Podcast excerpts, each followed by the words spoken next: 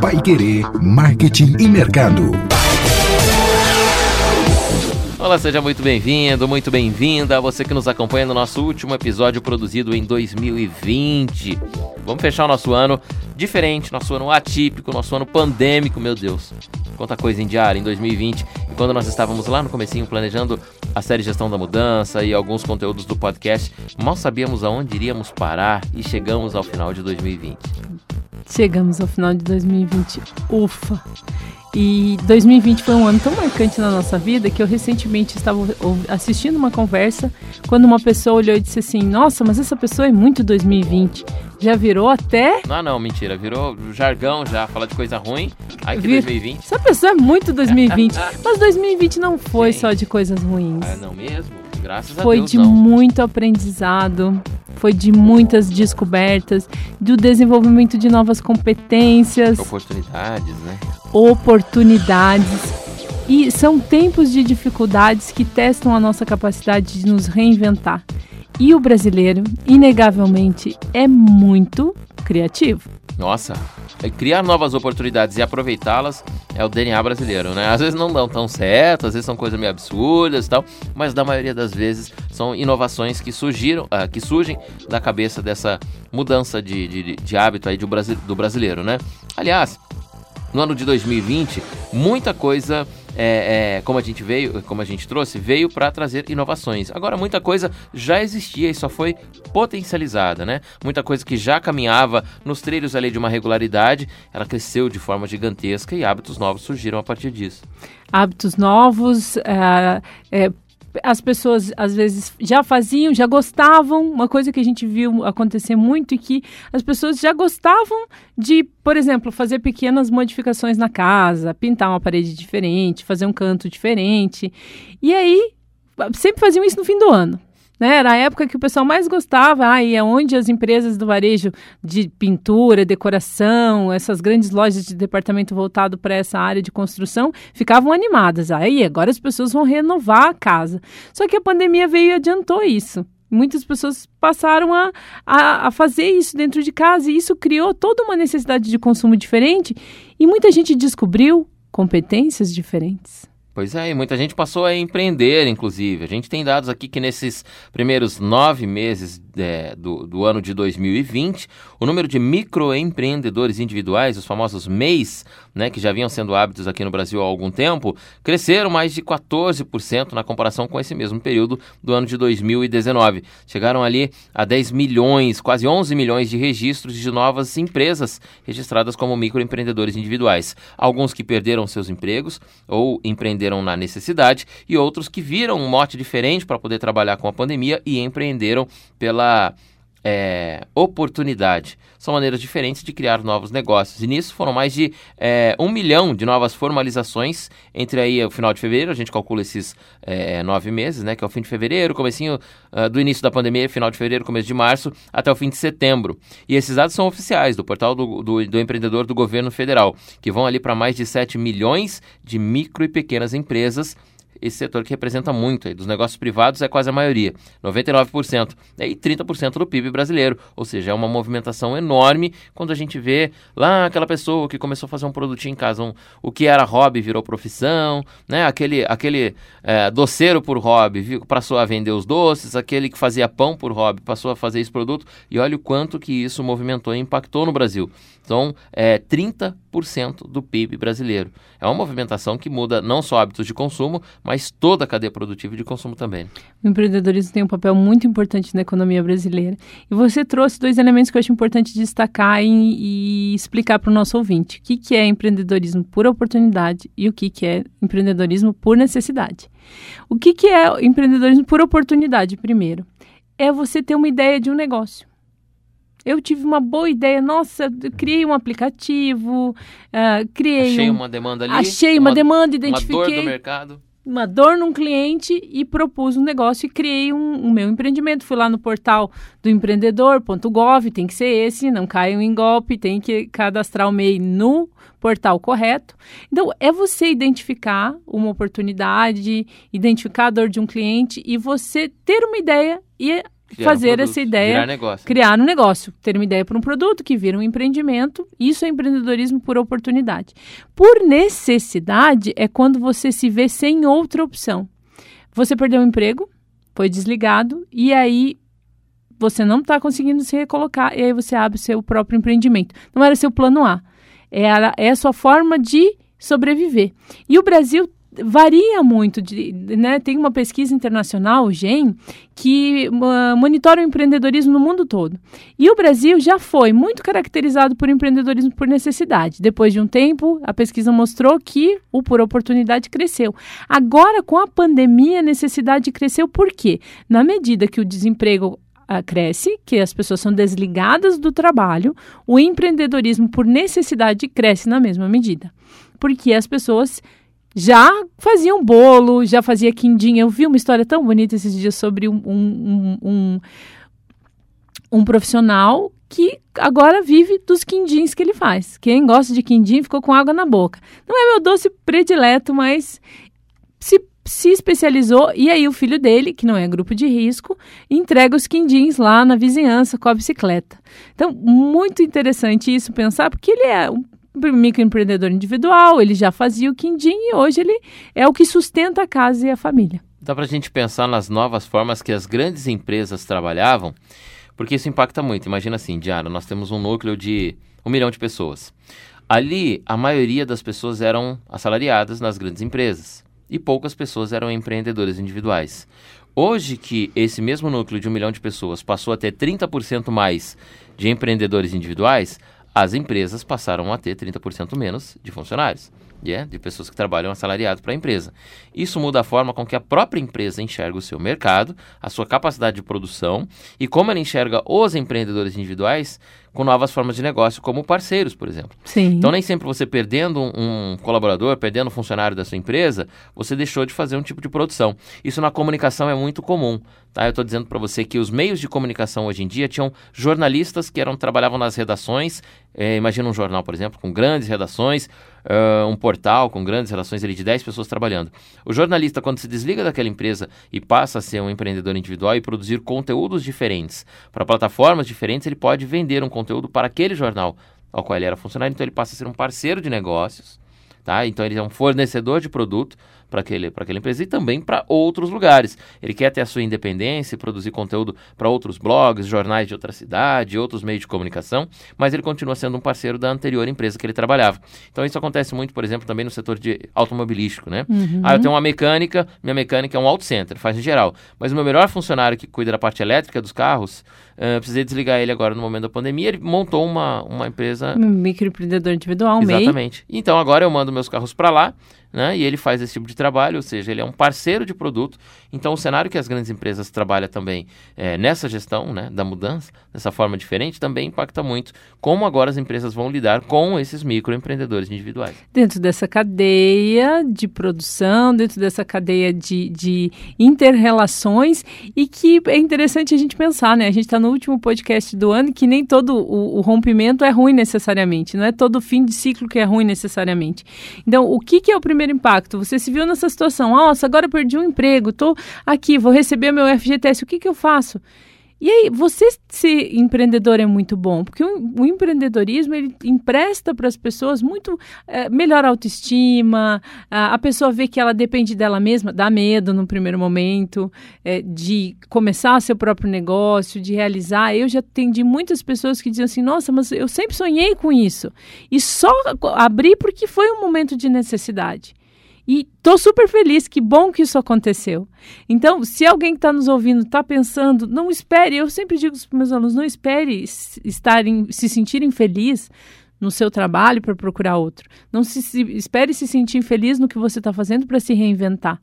E a pandemia trouxe essa lição de que a gente tem força e que a gente consegue. Se a gente sobreviveu 2020, a gente sobrevive a qualquer coisa. Exatamente. E teve uma frase que eu vi de um empreendedor é, eu, me, me, marcou muito durante aquelas reportagens que a gente assistia. Ele dizia assim que ele era ele participava em festas fazendo drinks. E aí para o casamento, para a formatura, passou, parou tudo. O que, que ele fez? Ele criou um kit festa para o pessoal assistir as lives. E aí ele se reinventou. Aí que ele legal. fazia o kit festa, mandava ah, os drinks, as frutas, e as pessoas podiam desfrutar daquela experiência em casa. E ele, além de ser muito criativo nessa inovação que ele fez para ele mesmo, como, como prestador de serviços, é, ele, ele diz uma frase que dizia assim, que me marcou muito, que diz, dessa pandemia a gente vai passar ralados, mas vamos passar. E são novas práticas, como a gente já falou várias vezes aqui na gestão da mudança, que vão ficar. Depois, agora ele está com duas opções. Quando retomarem os casamentos, e a gente espera que as festas retomem, as pessoas possam se aglomerar, se abraçar, né? demonstrar aquela afetividade que é própria do brasileiro.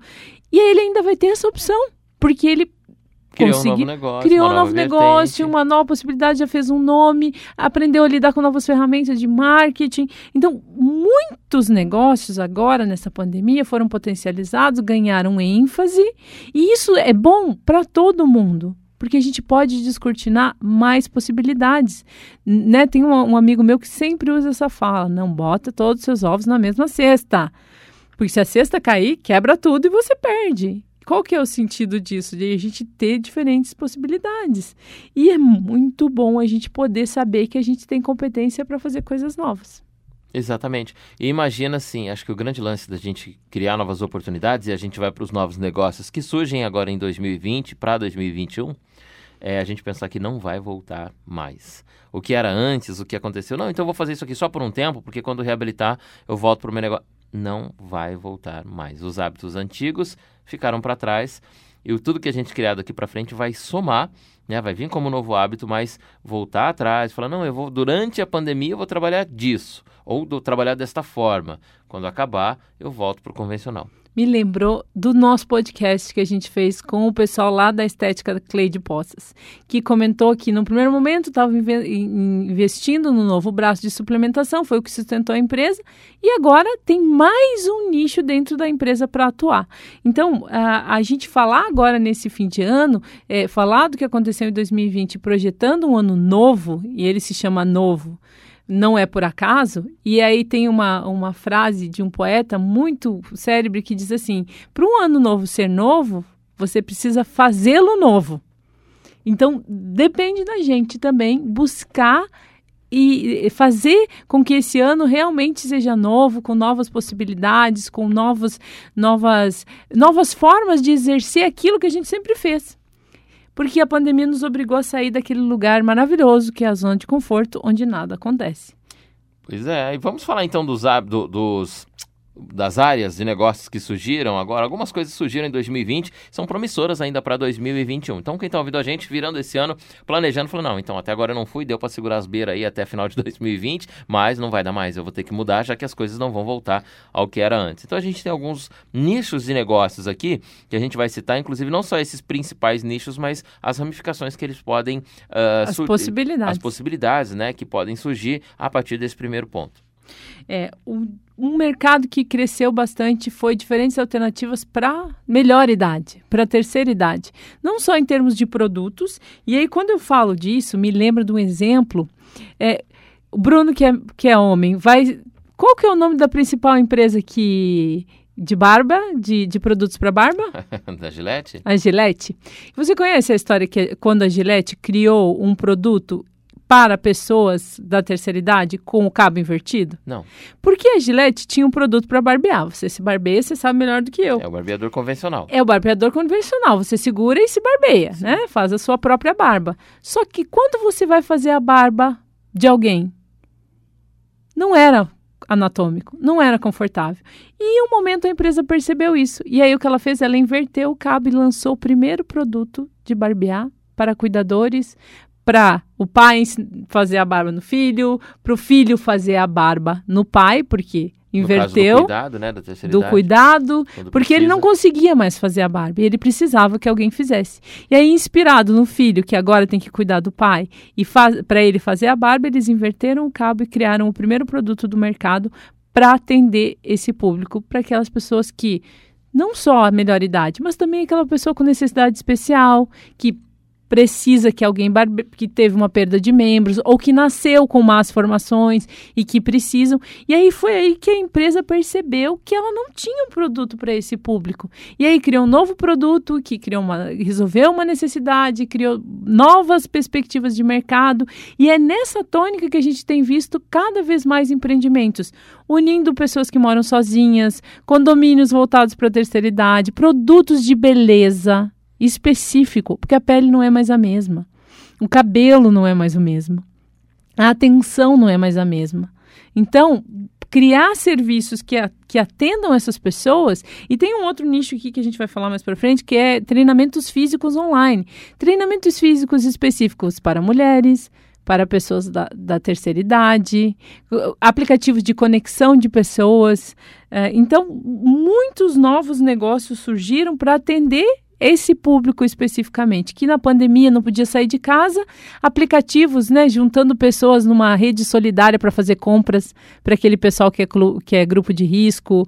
Então, empresas especializadas em fazer compra e assessoria para essas pessoas. Exatamente. E quando a gente fala de terceira idade, a gente está falando de uma evolução natural contemporânea, né? Tem dados da Organização Mundial da Saúde que diz que o número de pessoas com a idade superior a 60 anos vai chegar a 2 bilhões até os próximos 30 anos. Tá? Então a gente está em 2020, até 2050 os idosos serão a maioria com certeza. Há 10, 15 anos atrás, nós tínhamos a juventude como a principal, o principal pico da população. Daqui a os próximos 20 ou 30 anos, nós vamos ter aí o pessoal acima dos 60 anos que são o maior número da população. E no Brasil não é diferente.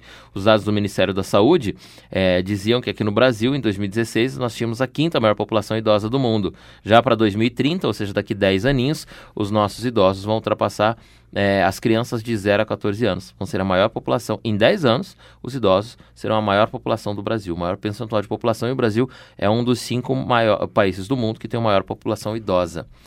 É, hábitos diferentes, públicos diferentes, oportunidades de negócio diferentes. É essa a nossa ideia, trazer aqui nesse último que as pessoas, que os nossos é, ouvintes se inspirem e tem muita oportunidade nessa área, como você mesmo falou. Uma outra área que, que está crescendo bastante é a oferta de serviços específicos para mulheres, né? Eu falei aqui de educador físico, né, exercícios e lives de orientação especificamente para mulher, é, aplicativos que conectem mulheres no mercado de trabalho, é, existe aplicativo de é, é, Uber só para as mulheres, né, que tem motoristas mulheres e também tem é, passageiras mulheres, é, aplicativos que unem mulheres que saíram de relacionamentos abusivos, que buscam investir no resgate da autoestima dessas pessoas, que investem no empreendedorismo feminino. Então, cada vez mais as mulheres hoje estão no mercado de trabalho, elas são maioria no, no ensino superior e elas têm potencializado muitos empreendimentos. Aquele empreendimento em casa, né, aquela doce, decoração, festa.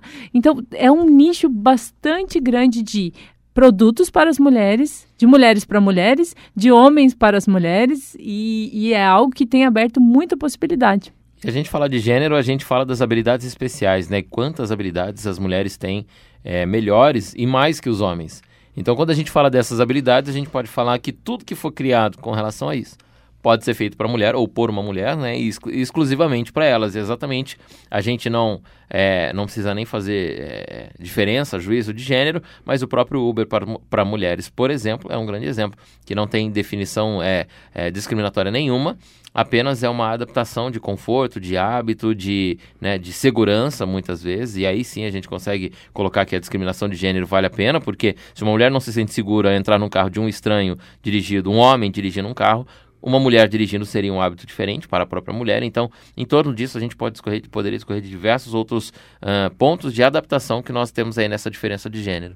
Sim, abre grandes possibilidades e você comentou um aspecto importante que também é para pipocar aqui na nossa mente diferentes opções. É você criar uh, novas empresas voltadas à, à segurança né, a segurança das mulheres, o transporte de crianças, quantos né, filhos de pais separados que precisaram deslocar-se agora ali nessa pandemia. Como é que vai deslocar com. Não dá para a mãe ficar levando, ou são grupo de risco, ah, vamos fazer uma empresa que vai tra trabalhar com isso. Então, é, máscara. Nossa, o que a gente viu de empresas produzindo máscaras.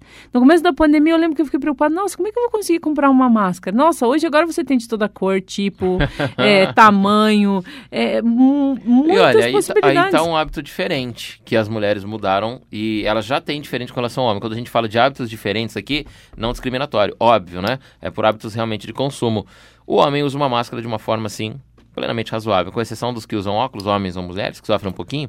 A mulher usa máscara, mas a mulher usa batom né, usa maquiagem.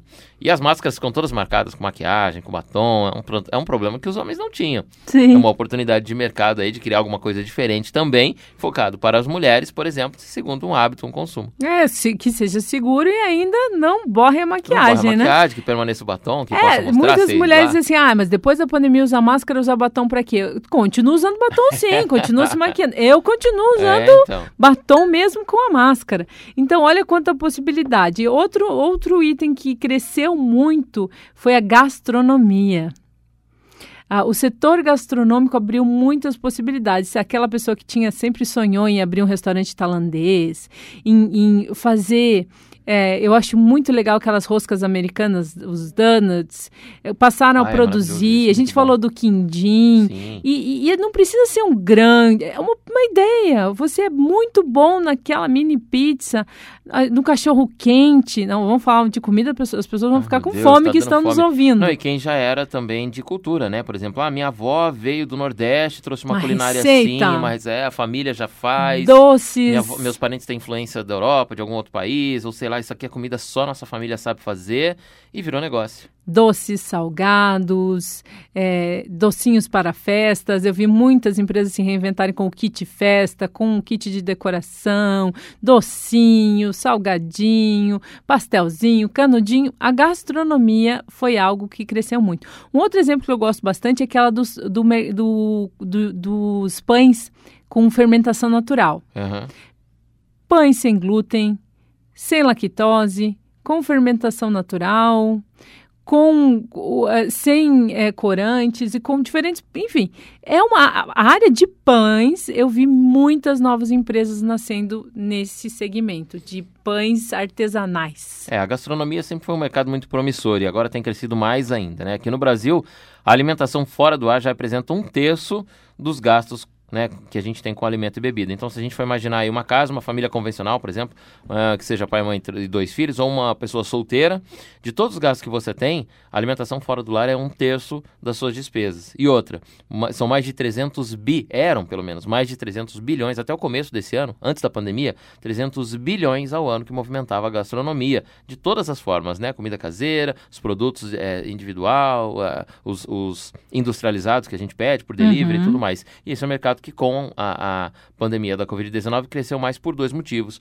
Pela oportunidade de mercado, pela, perdão, necessidade de mercado, que é o que a gente falou. Muita gente pegou aquela receita e foi fazer aquilo para vender, para poder ganhar dinheiro, porque estava precisando. Sim. E outro pela oportunidade também, porque todo mundo em casa tem que pedir comida em casa. Então começou a criar um outro hábito de consumo da pró do próprio alimento. Outra característica desse setor gastronômico foram aqueles, aqueles restaurantes é, ou bares dos bairros porque como as pessoas só ficavam em casa para descansar, elas se deslocavam para trabalhar nos grandes centros, né, no centro dos grandes centros, e consumiam e acabavam se alimentando lá. Agora, com a pandemia, se aqueceu aquele comércio gastronômico nos bairros também. Exatamente. Então, fazer comida em casa, pedir comida de perto de casa, foram vários, vários aspectos que mudaram. E as pessoas estão investindo também em cursos. Então, teve gente que criou empresas online de dar cursos de fazer pães artesanais com fermentação, receitas, né? ou assim, dava o curso de graça e vendia, né, aquela panela, aquela aquela aquela receita.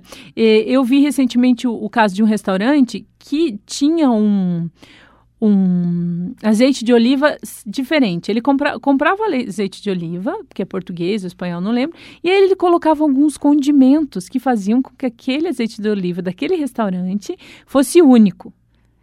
E aí, com a pandemia, o que, que eles o que, que sobreviveu? O que, que eles passaram a fazer? Vender Vendeu aquele o sabor único compravam, co- né, Manipulava eh, tudo, colocavam né? todos os, os- os temperos, temperavam, constituíam o azeite de oliva que os clientes adoravam e passaram a vender azeite de oliva, criaram um negócio completamente diferente. Então abriu muitas possibilidades.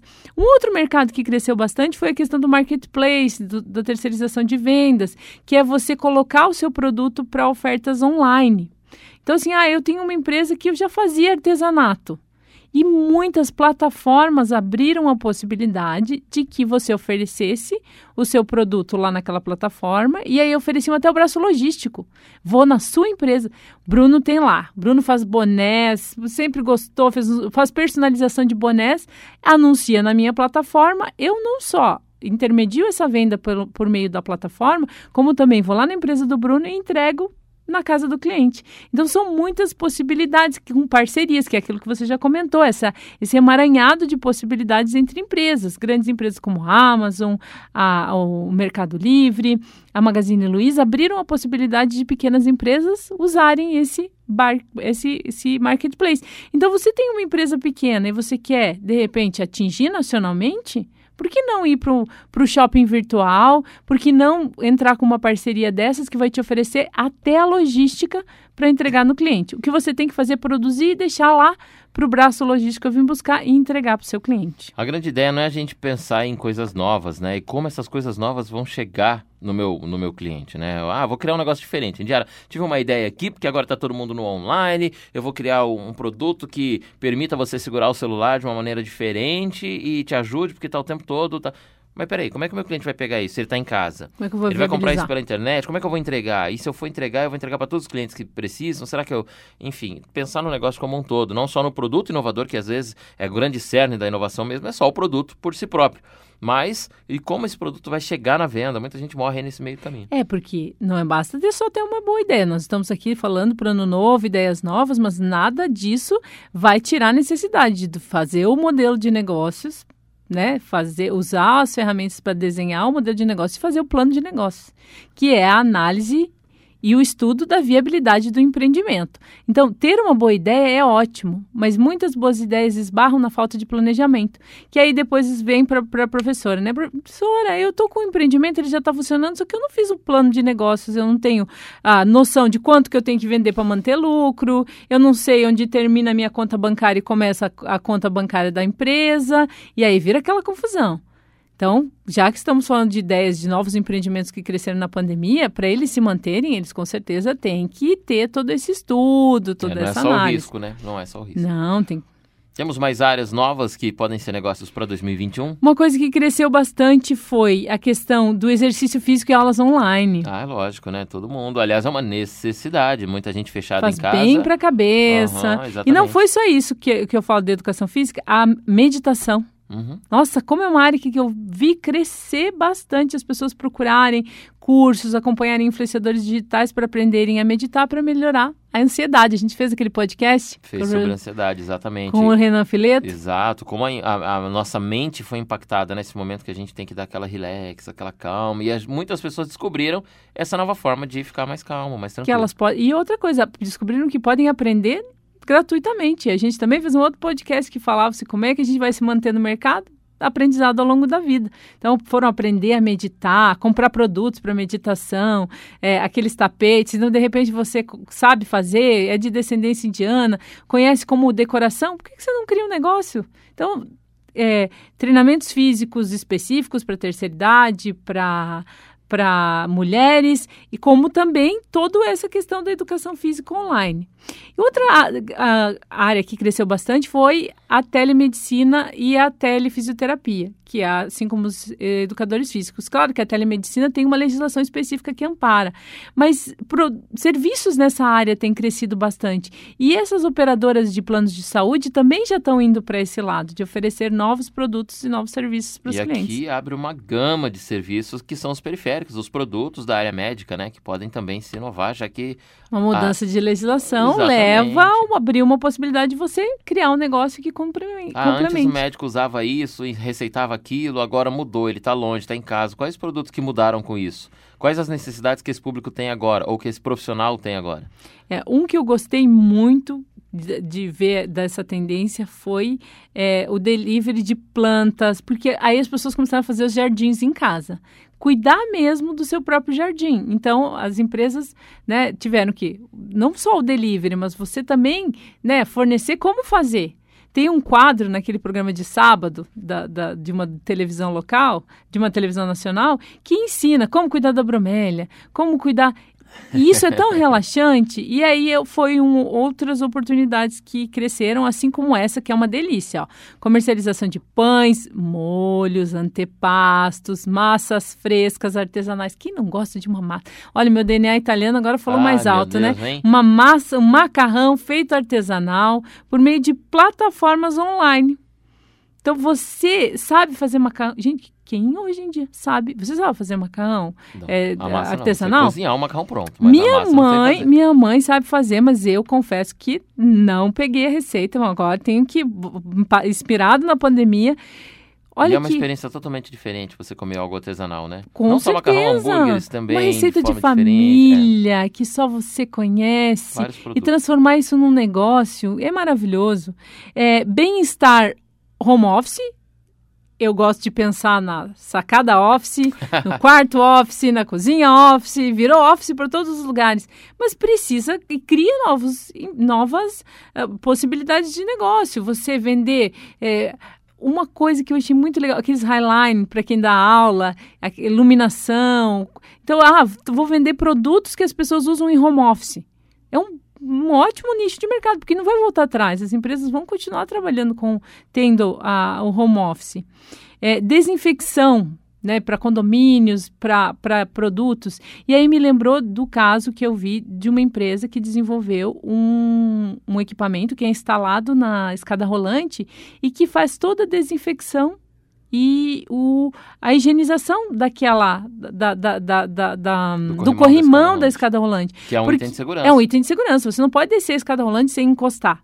Porque senão você se coloca em risco. E qual que é a garantia que você tem que aquilo está sendo desinfectado? Preste atenção numa etiqueta que está na, na, na própria escada rolante. E a empresa criou. E aí elimina até 99% das bactérias. Então, cada giro que ela dá, ela, ela tem um sistema de luz e ela vai matando as bactérias. Claro que você tem que higienizar a sua mão e tal. Mas olha que, que quanta possibilidade. Então, outras possibilidades de segurança, máscara, que a gente tem para para criar novos negócios. E me lembra daquele aplicativo, daquela empresa que criou um, um, Sabe aquelas máquinas onde a gente pega comida? Essas máquinas que a gente encontra em aeroportos, criou para guarda-chuva.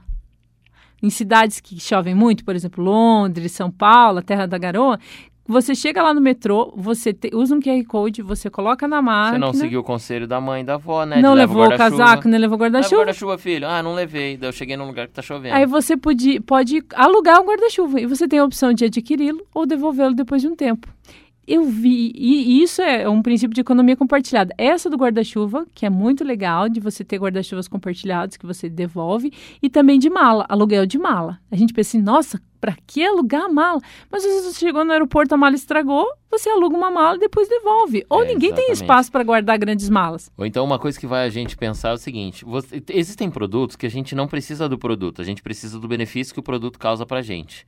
Né? E muitas vezes o benefício a gente precisa só por um tempo. Uma mala, por exemplo, quem tem o hábito convencional de viajar, sempre beleza. Agora, quem não tem, vai guardar uma mala lá em cima do guarda-roupa, ela vai ficar talvez dois anos lá guardada e você precisou dela em uma vez em uma viagem. É, o, é a mesma a questão de, de produtos, por exemplo, é, furadeira. Muita gente precisa de furadeira em casa? Não, você não precisa da furadeira, você precisa só do buraco, da, do furo. Uma Minha vez, talvez, fala. duas, três vezes na sua casa que você tenha. Raras as vezes que muita gente fura muito em casa quando vai colocar uma, sei lá, uma prateleira, alguma coisa. Então a gente não precisa do produto.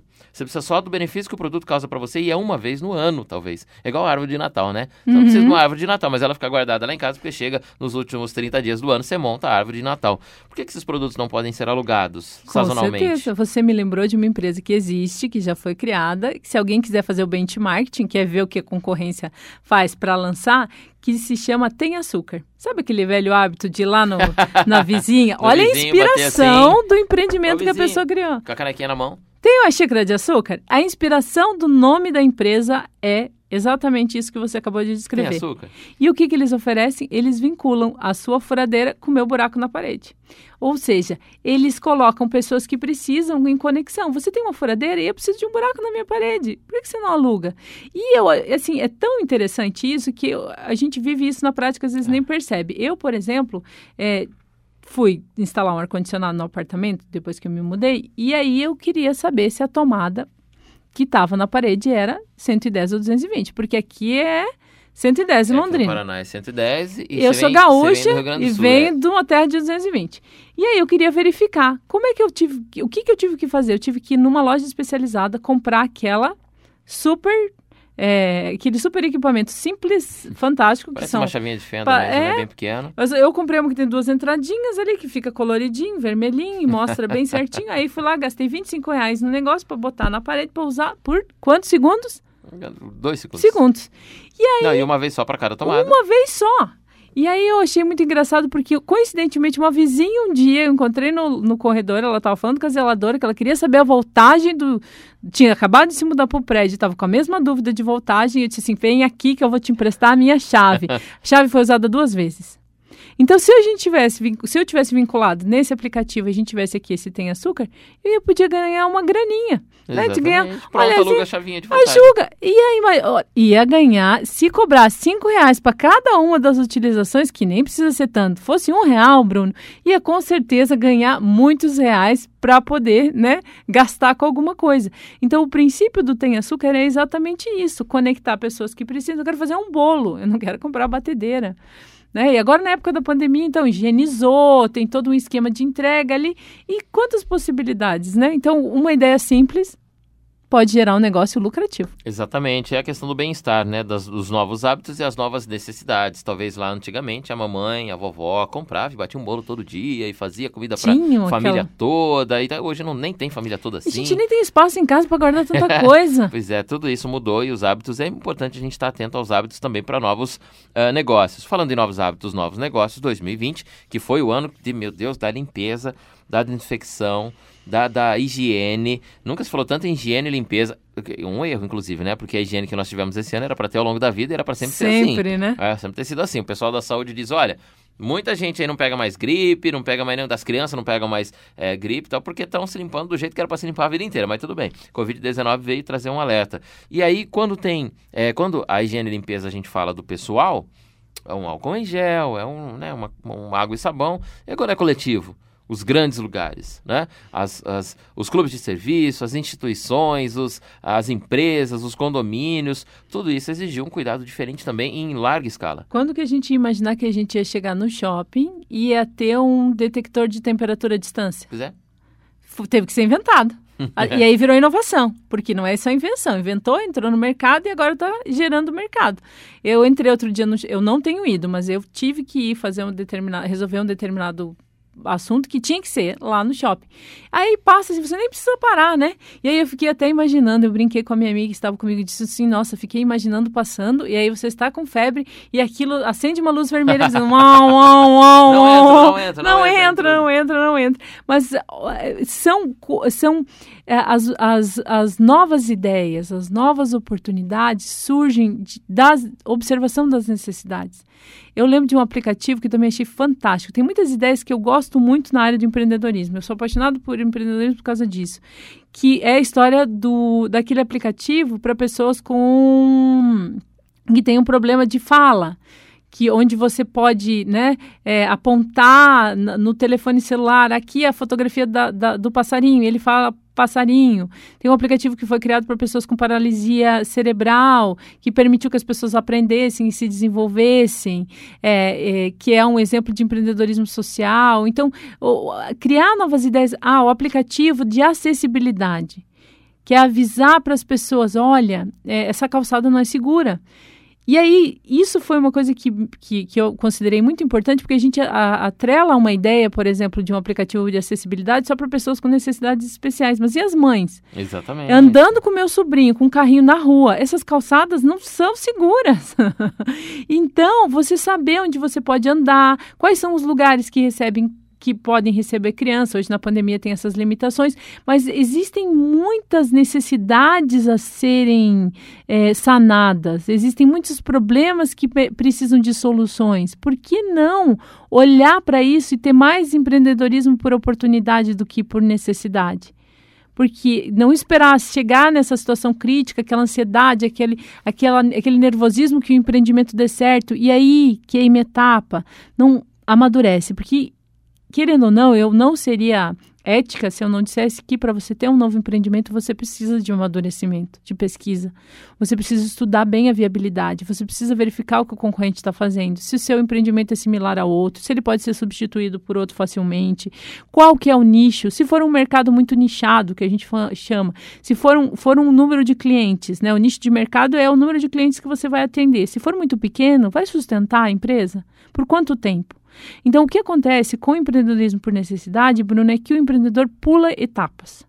Ele está tão na ansiedade de resolver aquilo. final, né? Tá tão e ele acaba queimando. Então, nossa fala aqui para encerrar 2020 é: olha quanta oportunidade tem. O que, que a gente precisa fazer é treinar o nosso olhar para ver quantas possibilidades a gente pode ter e, né, ter um trabalho, beleza, mas por que, que você não vai ter um, um, um, empreendimento nas horas vagas? E aí me vem um exemplo de uma amiga minha, que é professora universitária, e ela fez uma empresa agora na pandemia, está trabalhando tudo, ela é coordenadora de curso, inclusive, ela abriu uma empresa de velas. Uma empresa de velas artesanais e aromáticas Olha que ideia interessante que ela fez. São velas artesanais, é, velas aromáticas. Personalizadas. Personalizadas para você. Ó, Pequena Londres Velas. O que, que ela faz nessa empresa? Ela faz produtos que ajudam a gente a relaxar. Então, eu vou ali fazer meditação, eu vou tomar um banho. E aí, ela desenvolve velas com princípios de aromatização para relaxar, para concentrar. E aí, então, ela criou uma empresa que está. Legal. Né, indo super bem, conversei com ela, inclusive. É um nicho, né? Bem específico. É um nicho bem específico. E então, assim, ela tá ali, tem o seu plano B. Né? Ela tem um, um, um empreendimento, está desenvolvendo. Tá... Agora, no fim do ano, ela me comentou: Nossa, estou recebendo muitos pedidos para o pessoal dar de lembrancinha na empresa, para dar para alguém que a gente gosta. Já aproveitou a ocasião, falando: Não, eu vou presentear em diário, eu estou vendo que ela está assim esse ano. Foi estressada, assim, olha, uma velhinha para é. você é. se desestressar. E aí, olha que legal, ela tem um, um escape emocional, um escape financeiro, é um empreendedorismo por oportunidade, né? E tem uma questão medicinal da, da aromaterapia que é algo comprovadamente que faz bem. Então você que está nos ouvindo, nada impede de você ter ali, né, nos seus, nos seus momentos ali de ócio, você investir num negócio para você mesmo. O que vira hobby pode virar negócio. O que era hobby pode virar negócio. Um negócio promissor e lucrativo e com certeza pode mudar a sua vida. Resumindo, então, 2021 tá aí, prontinho para novas oportunidades. A gente tem que parar de pensar que 2020 foi só um ano ruim, pelo contrário, quanta coisa boa despertou. As coisas é, principais crescem na crise, né? Diz que as novas oportunidades, os bons momentos crescem na crise. Então, que esse ano de 2020 tenha sido esse nosso aprendizado. Diário, a gente vira esse nosso ano, então, trazendo ainda a série Gestão da Mudança para 2021, porque a mudança só começou. Só começou em 2021, vai ter muita coisa ainda para falar da gestão da mudança. Então a gente acaba 2020, mas já estamos né, com tudo projetando para 2021 e principalmente com, uma, com a positividade da gestão da mudança. Em todos os momentos aqui a gente falou para voltarmos o nosso olhar para o aprendizado, para crescermos com a pandemia e o aprendizado não acabou. E a gente vai continuar aqui no Par Querer Marketing Mercado pensando para o nosso ouvinte o que, que a gente pode trazer de legal, de contemporâneo, de útil, para que a gente continue mudando e principalmente mudando para melhor. E você é o nosso convidado para os nossos próximos episódios. 2021 nós queremos todos juntos, então já sabe, né? Toda terça-feira, às 3 horas da tarde, um episódio novo e o Pai Querer Marketing e Mercado continua em 2021, com novas oportunidades, análises, pensamentos, visões, pesquisas, todos os dados ao entorno deste, deste grande assunto, desse grande tema que, claro, promete ajudar ainda muitas pessoas no próximo ano. Esperamos você também no próximo episódio, toda terça, três da tarde, um episódio novo aqui no seu agregador digital ou no portal paiquerê.com.br. Até lá!